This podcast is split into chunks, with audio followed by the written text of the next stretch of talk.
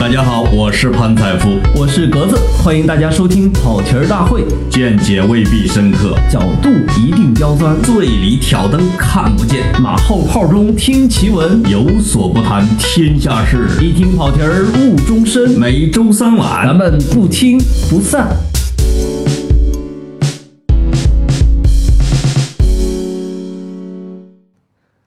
听众朋友们，大家好，我是格子啊。我首先呢。要非常高兴的跟大家分享一个消息，就是我们现在呃多平台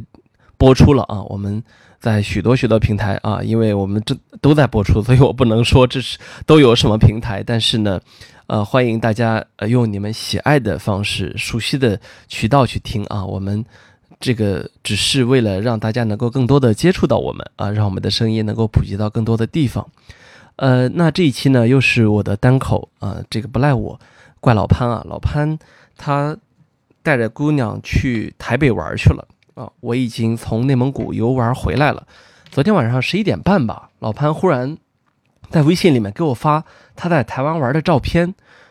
你知道，我就一紧张，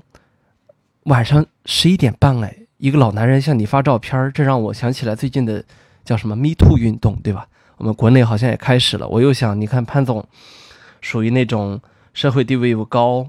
然后人在业内有权威，然后这个形象又人畜无害，我就在想，哎呀，这不合适啊，潘总。然后后来发现他对我没有其他想法啊，啊，那个每期一黑老潘，只要他不在我就会承诺给大家黑一黑啊。然后他还热切期盼我回去给他拍视频，拍他唱歌的视频，说他最近学了很多的歌曲啊，我那个争取。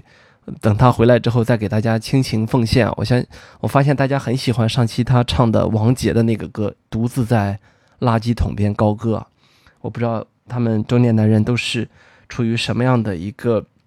独特的压力，才能让他们做出这样的事情来。那既然说到了迷途运动，我说几句啊，就是我实际上是是很支持这样一个运动发展下去的，因为。呃，在不断的工作的过程中呢，包括在跟外界的一些接触过程中，听到了很多的故事，越来越多的让我发现呢，实际上我们今天女性在我们这个社会中，她呃所身处的环境啊，还有她的压力啊，有时候是我们这些相对比较强势的男性所不能够理解的。真的，当那个工作场合的性骚扰出现的时候呢，是一个非常难言之隐的。而且我们知道，无论是强奸还是性骚扰，很多的时候它会发生在熟人之间。熟人作案尤其可恶，因为他在利用你们之间的社会关系网，利用你们之间的熟悉程度，利用你在你的朋友圈子也好，工作圈子也好，那不不太有点羞于发声的这样一个。对他来说的优势吧，去占便宜，我觉得这是非常恶劣的一个行为。那包括呃这几天大家注意到的比较火的几个公众人物，也都有呃我们私底下或多或少了解过的一些情况，那觉得非常恶劣。呃，当 Me Too 运动实际上它在西方火起来的时候，我当时就去关注过，我意识到，你看像我很喜欢的导演，呃，昆汀，他也。承认呢，实际上就是那个那个美国的叫呃 Harvey Weinstein，呃，他那个是 Me Too 运动的最早的那个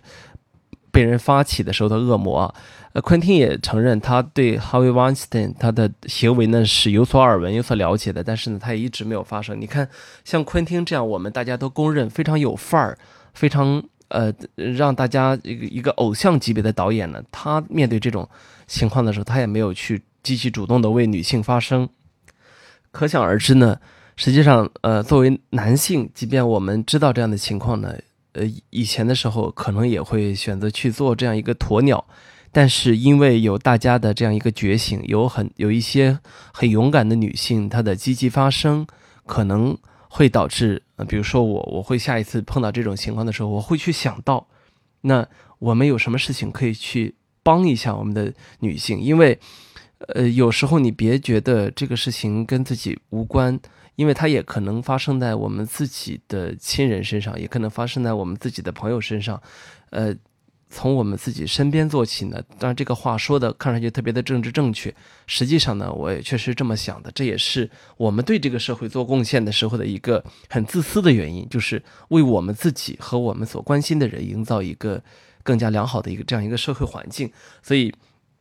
我看到我一个清华的师兄，呃，那个现在清华做副教授吧，新我们新闻学院的，他发起了一个活动，叫做 I I will be a voice。呃，有很多的女性，就是他说一晚上有一百多位女性向他发来私信，呃，讲述了他们自己遭受性侵或者是性骚扰的过程，数量之大是超过预期的。那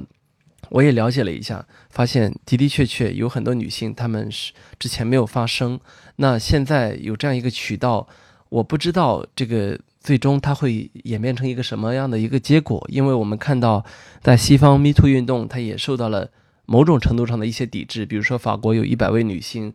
呃，集集体联名认为应该让男人有合法调情权。我认为呢，实际上性骚扰、性侵和调情之间的界限是非常明确的，但是怕的呢，就是怕这种定义的这种模糊的权限呢，到了坏人手里面，对吧？所以这是一个很难定义的过程。那我也看到，呃，之前的公知，呃，那个清华大学的刘刘应该是副教授吧，刘瑜，他写了那篇文章之后呢，也引起了轩然大波。有很多人呢开始说，我们以前的时候呢 不太了解，现在呢觉得。OK，你的水平也就那样，等等的很多说法，我觉得先没有必要在水平上去攻击或者是否定一个人。但是呢，他的的确确误解了，上来就说这是一种大鸣大放啊，等等的。我认为这样会让我们的一个很正常的一个事儿呢变得不那么的正常。那我这是我的一一点点看法，呃。说到这里呢，我就会觉得有一些朋友做的一些事情是很有意义的。比如说，我有几位朋友，他们 正在一起做那个叫女童保护的公益项目。前两天好像还去了央视的《朗读者》节目。我为什么会觉得这个有意义呢？就是他们把这些小姑娘从小就教育说，我们身体的有很多部分是别人不能碰的，或者说我们不允许别人就是不能碰的。那我相信小姑娘的时候她就知道的话，到的等到长大之后她就会更清楚。至于说如何去应对在特特定的场合、特定的环境下面对特定的人的时候的应对问题，我认为即便是我们的成年女性，可能也需要这一刻，而这一刻。有可能就是来自课堂，有可能就是来自我们的微博上，来自我们的微信公众号里面很火的文章，有可能就是来自从他人的经历中所吸取的教训等等啊。所以这个事儿，呃，它还是一个正在发展过程中的事情，我们可以观察一下。那实际上以前在侠客岛的时候，我写过一个专栏，叫做一周刊。呃，这个栏目呢，只是发挥我文字上。怎么说呢？有一种呃举重若轻的一种倾向的这样一个优势，我会把这一个星期里面发生的很热点的事情、很重要的事情放到一起混着来说。一开始的时候，很多读者呢不习惯，但是到后来呢，他们不但很习惯，而且很喜欢，因为你会发现稍微高级一点的文字应该不是一个简单直白的一十一、二十二，它应该是你从一和五之中看到了十二，或者是。等等吧，我相信我这么说大家能够理解，就是言有尽而意无穷。当你用呃语言去将不同的事情放到一起的时候，它它本身可能会碰撞碰撞出一些独特的火花。而如果你有更好一点的文字技巧，这种火花会让人觉得很优雅、很美妙。等等等等。那所以我很感动的是，在我已经这个栏目可能有一年半至少没写之后，前两天竟然在侠客岛的评论区出现了大量的。怀念这个专栏的评论的声音，我很感动啊！所以今天我要跟大家说的是，因为这个星期发生了太多的事情，所以呢，我想偷个懒儿，就跟大家一块儿随便聊聊啊。呃，实际上这两天我还挺关注的一个事儿，就是那个所谓的感谢贫困，呃，是河北的一个易县的考生，叫呃不是，是河北的一个考生，叫做王心怡，很好记的一个名字，考了七百零七分。后来呢，报了北京大学中文系，在他之前写的一篇文章，叫里面就提到说他很感谢贫穷。那这个事儿呢就被包括呃《人民日报》在内的很多家媒体一起转载了，成为了一个正能量的声音。但是大家知道，现在网络上无论什么火起来，马上就会有人杠，所以这个声音马上就有人杠，因为大家太容易想得到我们以前的一个很经典的叙述模式，就是呃梅花香自苦寒来啊。天将降大任于斯人也，必先劳其筋骨，苦其心志，饿其体肤，空乏其身，行拂乱其所为，然后动心忍性，增益其所不能，等等等等，这样的一种话语模式呢，在今天呢开始引得大家非常反感。反感的原因，一个是大家不不再那么需要吃苦了，因为我们已经。整个国家和社会来说，已经逐渐在走过那样一个非得吃很多苦，甚至饿着肚皮读书的一个时时候。再一个呢，就是现实教育我们的，随着今天中国的教育资源越来越多的向大城市、城市倾斜，农村教育水平越来越低，农村考生能够考上清华、北大、呃、复旦、交大、人大等这样的顶尖高校的。比例越来越低，甚至一度传出过来说比例只有什么个位数百分之个位数，当然这个肯定是假的啊，呃等等等等。还有一个呢，就是随着我们呃城镇化的进行呢，城市人口的数量比例，尤其是年轻的人口的比例呢越来越高，所以等等多种因素之下，让大家不再能够从潜意识和意识层面相信这样的一个话语叙述模式，所以。呃，这个同学根据自己的经历写的这样一个文章呢，很快就被标签化成了这样一个倾向，所以迅速的大量的包括媒体评论员在内的人出来开始抬杠，说不应该感谢贫困啊，包括马光远老师都上来说不应该感谢贫困，然后以他转身就开始说自己当年多穷多穷，然后其实自己很不喜欢这段经历等等。我其实很能理解他们，因为你比如说我我。从来没有去怀念过我的高中时代，就是大家都说，哎，青春很美好啊，说那个那个是刚过了豆蔻年华，什么青春懵懂的时候啊，然后开始有喜欢的姑娘啊，开始等等，呃呃，认识花花世界啊，等等。我从来没有过这种感觉，对我来说，整个高中三年是噩梦一般的存在，因为它是我是在一个军事化的一个学校待着，对我来说，在里面无论所遭受的。那种冷暴力还是热暴力，都让我觉得完全无法回忆那样的年代。即便那个年龄可能它很美好，我也不愿意去回忆像那样的三年。所以我完全能够理解大家说不要感谢贫穷，但是我不能够理解媒体在这个时候带出这样的一个节奏来啊！因为这件事情说说白了，它的起源是一个小姑娘，这个小姑娘呢是。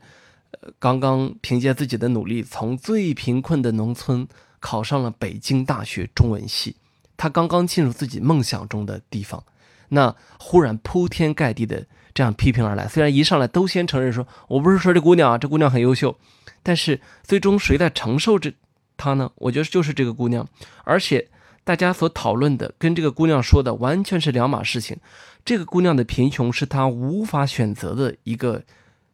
现状，而这样一个现状，在多年来磨砺了他的品性，多年来教会了他很多东西，教会了他去正确的看待世界，教会了他有一个更好的心态。从很多意义上来说，他反复的在强调贫穷怎么折磨了他和他的人生，甚至让他丧失了亲人等等。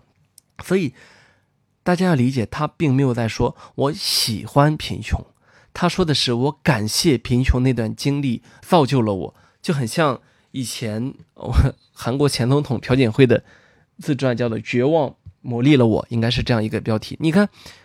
他喜欢绝望吗？不是的。那你能够对朴槿惠的自传抨击说，你不应该感谢绝望，你不应该说绝望磨砺了你，你能这样讲吗？不能。这是一个普通的姑娘。我说我在微博上也说，我说人都有人的人生阶段，你再过这个再过十年。这个小姑娘，你让她去承受她今天和她今天之前这几年所承受的贫穷，她绝对承受不了。我也举这个例子说，当年我我去武汉上学的时候，从我们家先坐，先倒两次车啊，到火车站，到火车站之后坐二十多个小时的硬座或者是无座车，车上绝对挤得脚都放不下。到武汉，到了武汉之后再坐两个小时的。公交车到武大，再到从武大再坐一辆学校的巴士，再到宿舍，已经一天一夜多就会过去了。那时候一点都不觉得苦，路上还经常能交几个朋友。那前一阵儿我真的就坐了一次卧铺车，卧铺哦，也是，但也是这样的绿皮火车，只有五六个小时，每一个小时、每一分钟、每一秒，我都觉得我在忍。我觉得那个床铺很脏，我觉得厕所也很脏，我觉得我也躺不下，躺下之后睡不着觉，等等等等，就是各种矫情的想法都出来了。但是这是人生阶段的不同，你不能够去用现在的我去批判那个时候的我的想法。很好理解吧？就是从这个意义上来说，我说大家是在挥舞着巨斧，在一个小姑娘面前耍淫威。你们这帮成年的、成熟的，在北京可能有套房子的评论员，然后居高临下的去告诉一个刚刚还没有摆脱贫困、刚刚摆脱了农村的小姑娘说：“你不应该感谢贫困。”我觉得这是非常无耻的行为。所以我为什么很多次我以前写文章批判说，我说评论员是这个世界上我认为最没有用的一个职业。我说这个话当然是一个矫枉过正的说法，因为我其实有很多好朋友是评论员，他们的水平非常高，我也喜欢跟他们聊天。但是我说以大部分人的能力之低，你还轮不到可以写评论的地步。嗯，我们新闻这个行业，无论是写消息、写通讯、写特稿，还是写评论。都是有门槛的，这一点大家恐怕都有点误解。就是说，呃，恐怕很多人都觉得，你看新闻我天天读啊，我当然可以评价它。对不起，这里面有一个专业壁垒的问题。我我现在随着年龄增长，我越来越警惕自己，当去评价其他行业的时候的一些呃一种一些有些冒失的想法。为什么？因为我觉得我对那个行业的基础知识不够。如果我的知识量都不够，信息量都不够，那我去评价它的时候，这对那个行业来说是有失公允的啊。所以，当别人去这样随便、随随便便的去踏足评论啊，比如说教育啊，他觉得也是啊。你看，我也接受过教育，甚至我的孩子也接受过教育，所以我就可以随便谈谈教育。我觉得这就是对于教育这个行业没有敬畏之心。我前两。我前一阵的时候，曾经去，呃，跟腾讯的创始人之一陈一丹聊过一个小时。那陈一丹他是腾讯五虎之一，以前是腾讯的首席，呃，呃，叫叫那个，呃，大家叫他叫呃首席行政官啊，被称作腾讯的大管家。那他二零一六年被称呃被评为中华慈善榜首位，二零一七年被评作呃福布斯慈善榜的首位。呃，这两次呢，都是凭借他在教育领域的投资而得成的一个成就。他的教育领域的投资是什么呢？就是花了二十亿投资了武汉学院，花了二十五亿成立了全球最大的教育单项奖项，叫一单奖。那他从腾讯出来之后，完全在自掏腰包的大规模的投入教育。然后他那天跟我详细的分析了一下，他说：“我跟你说啊。”你看，其实很多行业，互联网很好去改变他们的。比如说，呃，邮政投递，不过就是一个人，一一个发信人，一个邮局，一个收信人，这样三个点。互联网进来之后，迅速把这三个点取代掉之后，email 就诞生了。他说，再比如说电子商务，可能稍微复杂一些，比如说有买家，有这个卖家啊，那个还有这个进货商。还有这个什么监管上什么等等的，说了一大堆。但是呢，你看互联网还是通过花了点时间，用电子商务的方式，基本上在逐渐的侵蚀掉这个领域。但是他说，教育是最最复杂的领域，互联网有可能完全无法从外界去改变它。所以我进入教育系统内部，我们希望在教育内部和从外界的力量，用技术的力量，慢慢的我们迎接全人类的一个一次教育变革。呃，我听完之后，我觉得很很有道理。就是反观，比如说我自己受过的教育，我会觉得，实际上它是一个很复杂的过程，它的每一步都有可能出错，它的每一步都有可能导向一个更好的结果。那今天是不是一个最好的结果呢？我不知道。就是没你没有重来一次的机会，因为你的人生的每一个阶段，当你经历过之后，它就过去了。所以我说，大家对于这个刚刚考上北大中文系的小姑娘，不要去，我们我们完全是在用我们自己关心的议题去扰乱人家写好的人生感悟。我们自己观，你看今天光我的评论区就有多少，动不动就有人就有人提出来说啊，说那个你说清华北大不会让不会落下任何一个贫困生，可是他们给的钱有给留学生多吗？我说这这哥们儿这是同一个问题吗？还有人啊，动不动就问说你怎么说我几年前听过一个考上很好的学校，后来没钱上，然后不上的啊？我跟你说，清华北大的学生也有可能因为穷而辍学。那我要如何去劝说他呢？这还是这个姑娘最早所引起的话题吗？完全不是。而我们的评论员很遗憾，他们在很大程度上和普通网友的这些，甚至一些杠精网友的水平是差不多的，没有意识到就事论事是一是一种美德，没有意识到当我们在去谈论一个事情的时候，需要保持必要的对这个世界的一点点温情啊等等。当然我。实际上，在微博里面说的更清楚一些，这里只是有感而发，说几句。那实际上归根结底，这些网友呢，有很多的网友，他想要表现的是什么呢？是我三观很正，是这样一个，是这样一个一个一个态势，或者说他试图用他的三观去框定外部世界。这一点呢，在呃这几年的舆论场中呢，越来越流行，尤其是在微博。下沉到三四线甚至更低一点的城市，然后微信它的用户量扩大到超过十亿之众之后，我们会看到最近大家都在批判的三观党开始集中出现。实际上，我以前的时候真的不觉得三观正是一个坏词儿，因为以前做锵锵的时候，我我有时候爱翻观众评论，他们都爱评价说，比如说爱说我三观正，我理解这是一个好评价，对吧？这三观正的意思，我觉得就是说明我的观点被大家接受了呗。实际上，我从来没有去从三观正这个角度去看待过我自己，因为我并没有觉得我的三观正或者不正，我只是觉得这是我的看法，而我的看法我能够自由的表达出来很重要，所以我没有去这样去想过。后来大家评价多了之后，我才意识到，哦，这可能是一种在舆论场中的最大公约数吧。就是我可能是在尽量的向着最大公约数去努力，因为这样是比较符合我心目中社会一个形态。可是最近我发现的确变味儿了，很多人要求的三观正开始扩大蔓延到了文艺领域，开始扩大蔓延到了完全没有必要的新闻事件中啊，比如说这个这次这个北大姑娘这个。呃，竟竟然开始用三观去框定一个刚刚考上北大的农村孩子，说你不该这么想，而且认为这是自自己的看法是一种更高级的看法，我就觉得非常的等而下之。那文艺作品中就更明显了，比如说，呃，前一阵儿有讨论说有网友骂，呃，英国病人里面各种三观不正。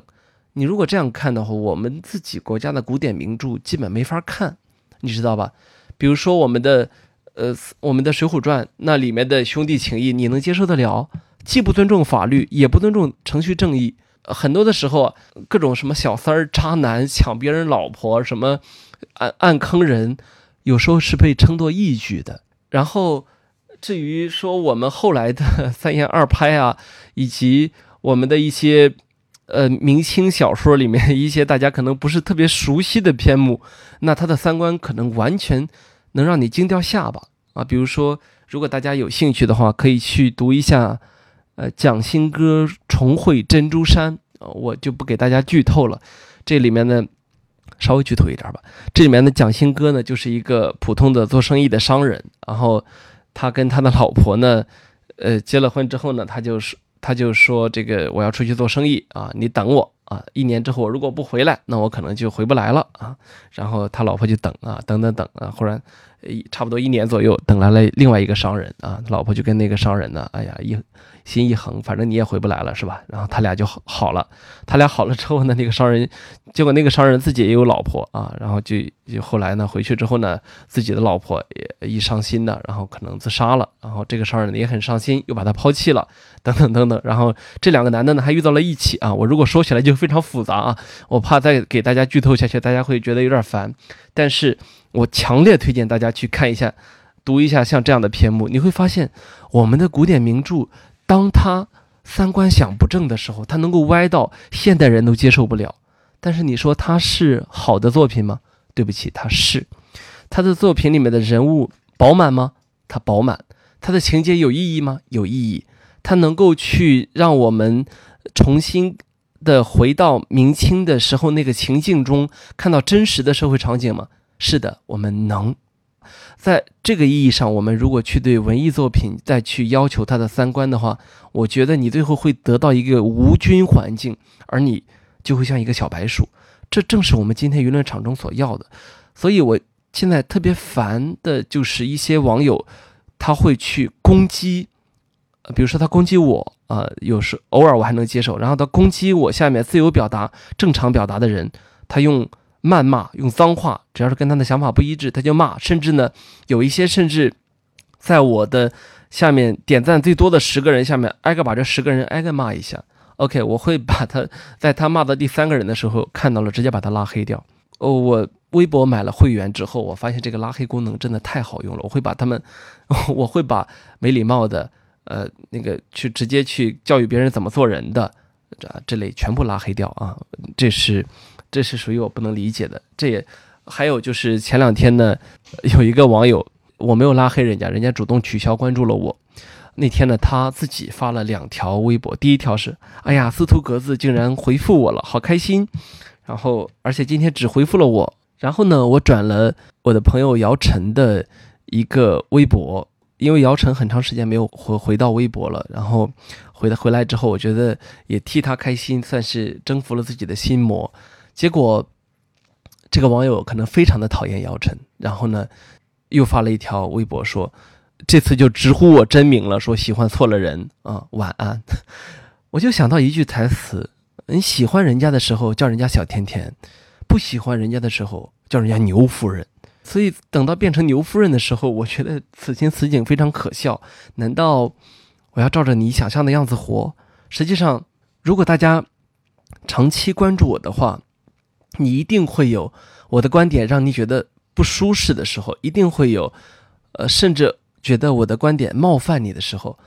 如果觉得受不了的话，一定要提前的取消关注，因为我觉得玻璃心真的并不适合进行有知识的、有智慧的讨论，因为任何一个人都不可能完全的生活在另外一个人的三观之下，一定会有想法的不同。啊。我们在传播学上一直有一个理论，叫做费斯廷格的认知不协调理论，说的是，大概简单说是这样的：当你很喜欢的一个人说出了一个你很不喜欢的观点的时候，这时候你的认知层面会进行一个斗争，斗争的结果呢，就会是要么你因为这个人接纳了这个言论，要么呢，你直接否定掉了这个人，始终坚持了你的观点。这是非常非常常见的一个现象，我我时常会警惕自己，当一个跟我观点相左的观点，尤其是看上去是经过了思考、经过了论证、经有逻辑的观点出现的时候，轻易不要去否定掉它。这是打开我们自己的人生维度的一个非常好的一个机会。所以这两天，当我看到拼多多上市之后，我是认真的在微博上问大家一个问题。我说，为什么拼多多那敢去美国上市？因为我印象中，阿里巴巴它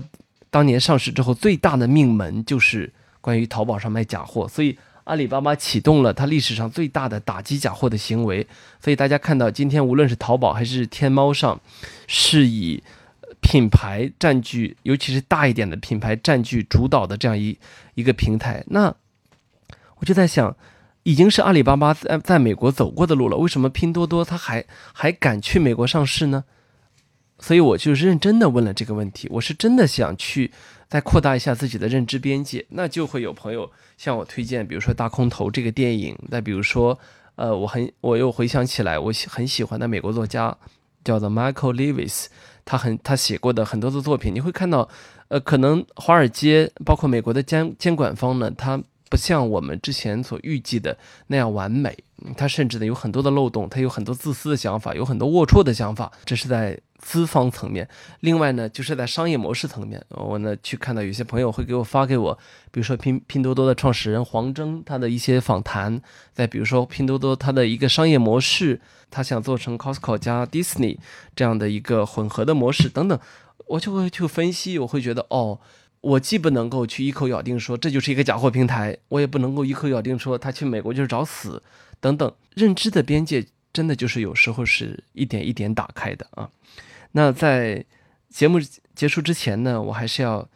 再说一下，就是最近有一个打开的认知的边界呢，让我其实有点措手不及啊。就是我们看到这个周立波，也就是我们的涛子啊，他跟某某，他跟某某之间呢，这样一个旷世奇恋啊，完完全全是我没有想到的。呃，如果呃各位听众你最近没有去看过。局面节目，王志安专访周立波、唐爽和某某的话，我建议你可以直接去微信公众号上找王志安，他已经把这些访谈的零零碎碎的访谈，呃，都做成完整的放进去了。真的，我这个剧是我，呃，整个夏天追的唯一的一个剧，因为我已经很长很长很长时间没有看过电视剧了。但是我没有想到，我竟然看这样一个剧看得津津有味。我跟大部分网友的想法是一样的，就是一开始的时候。觉得哇，周立波真的是一个很好的演员。就是那个他模仿他在纽约的一个郊区被警察拦住的时候，那个滴滴叭叭叭啪啪啪那个场景的时候，以及让王志安当车头，他自己当车尾做演示，你会觉得哎，作为一个北方人，以前觉得海派清口真的不怎么好笑，但是周立波你看演的多好啊，然后就会觉得他说的蛮有意思，就开始想知道某某是谁，就开始想知道唐爽到底干嘛了。等等等等，我估计他自己都万万没有想到的是，周立波团队竟然，呃，不是周立波，王王王志安团队竟然跑去纽约专访了唐爽。那唐爽的一点点放出来之后呢，我们的想法会有一些改观，因为唐爽呢就比我大个几岁，那他其实是我们很熟悉的那种。一一路上都上比较好的学校，然后接受比较好的教育，底子也不错。他跟周立波本质上完全是两个世界的人，所以他是一个科学家。当他去说一个事情的时候，他一板一眼，以证据说话，你很难去反驳掉他，甚至他会去佐证到说周立波说的一些东西是有很大的漏洞的，因为他可以直接出示证据等等等等。万万没有想到的就是这个某某出现之后，我发现直到某某出现之后，整个的事件才会成为全微博甚至全网的一个热点。因为某某说了很多的话，比如说周立波在二零一七年的五月曾经跟他打电最后一次打电话的时候说：“那如果我真的最后完最后完了，你养我啊？”某某说：“我养你啊！”这个真的就。非常玛丽苏的一个情节啊，这我是我们在一些爱情电影啊、小说里面曾经经常看到的，是是是，可能有一些，呃，是我不知道是是不是女女性朋友真实的想法，但是在电影里面，那就是女主角最感动的时候，对吧？还有就是他说什么两个人第一次见面就一起出海，然后那个周立波睡当晚就睡在了他的船上，然后两个人说。哦，要互相给自己，要给对方起了一个新的名字，然后寓意着我们的人生重新开始。包括他像完全用了 Ctrl F F 替换一样的，把他说话中的所有的胡结直接替换成了那个妇女啊！而且有网友注意过，他一次都没有说错。包括当他说周立波的时候，大部分时候说的也是涛涛等等，是一个水平非常高的这样一个选手。所以事情就是在。我们最意想不到的地方，呃，出现了像这样的一个神转折啊！他竟然从一起司法事件，从一起名人的可能涉枪涉毒的案件，最后变成了一桩旷世奇恋。上海遇上新泽西，长岛之恋，这是万万没有想到的。我觉得，呃，因为我们其实现在很少有这么有趣儿的新闻可以看了，所以我虽然，呃，我我我我，所以我虽然。不是特别的爱看视频，但是我坚定不移的追下去啊。虽然有时候我其实不是特别的喜欢王志安的王志安老师的风格，但是呢，我还是非常非常的尊重他作为新闻人做出的这些努力啊。包括无论他的提问、他的选题，他们去追到当事人的这样一个方式，我认为他正在逐渐的体现出我们新闻教科书上曾经有过的一些名栏目的一些特点，就是他真的是会做出让人欲罢不能的好新闻。这样的东西是我们最喜闻乐见的，也希望我们能够有机会，呃，我们去也去做一些好一点的尝试。如果大家有什么建议的话，可以直接跑到我的微博下面去留言。呃，就是你们想去听到什么，你们想去看到什么，我我们从新闻专业的角度出发呢，有很多的东西可以做。但是我不知道，在这样一个新的媒体时代，在大家实际上已经不看报纸，也不也不怎么看传统的电视的时候，你到底想要什么？你到底想玩什么？或者说你的？即便是严肃的呃内容需求到底是什么？我我们其实有时候会有一点点的恐慌。我觉得王志安探了一条很不错的路，我们也可以试试看啊。当然，大家千万不要告诉我说你们喜欢的就是一个很好的评论员啊。我可以非常负责任的说，我觉得这是臣妾做不到的事情啊。下周的话，老潘就应该回来了啊，所以大家又能够听到我们的对口啊。至于呃，你们已经呼吁了很多次的。《金瓶梅》啊，甚至还有一些网友在呼吁我们把四大名著挨个说一遍啊。我们也会很快开始啊，伴随着我们在很多个平台同时落地，我们自己心里给自己的设定是，我们跑题大会呢会进入一个二点零版本的一个阶段。我那我跟老潘呢也有一些很好玩的计划啊，